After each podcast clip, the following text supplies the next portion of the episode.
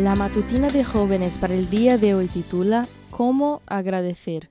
¿Qué puedo ofrecerle al Señor por todo lo que ha hecho a mi favor? Salmos 116, 12.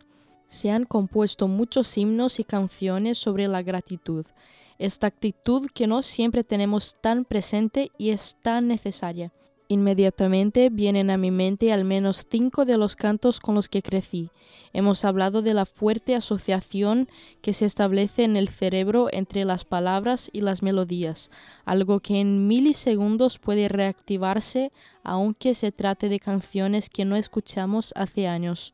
En mi familia nos reímos porque mi cuñado tiene la habilidad de pensar en una canción para casi cada frase que decimos. Es cierto que algunas personas tienen esa capacidad más desarrollada que otros, pero de todas formas te invito a que consideres cuál es la forma que más te sirve para recordar que debes ser agradecido. ¿A qué recurres cuando quieres alabar a Dios? ¿Piensas en las cosas que te da? ¿Piensas en las cosas de las que te ha salvado? Hay gente que tiene libretas en los que anota motivos de gratitud bien puntuales. Al terminar el mes releen todo lo que escribieron y quedan sorprendidos por cuántas cosas dieron por sentadas y olvidaron agradecer, y a su vez cuántas cosas pequeñas y detallistas Dios tuvo en cuenta para bendecirlos.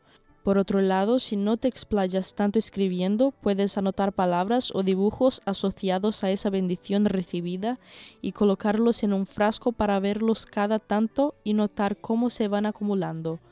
Puedes enviar notas de voz a tus amigos para contarles sus motivos de gratitud y pedirles que te los recuerden cuando estés desanimado.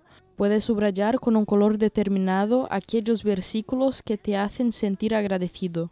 Puedes hacer una ofrenda especial por algo que hayas recibido o ayudar a alguien también. Que no haya límites para la creatividad ni para la gratitud. Tampoco pasemos por alto los buenos gestos de otras personas. Mucho puede cambiar en su día simplemente al decirles gracias. Es una de las formas más saludables y fáciles de validar al otro. La gratitud debiera ser no solo una actitud esporádica, sino una forma de vida. Deberíamos pasar el día entero intentando responder con acciones a esta pregunta del título.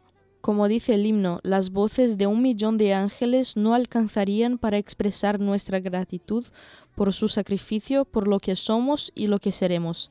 A Dios sea gloria, tanto hizo por nosotros.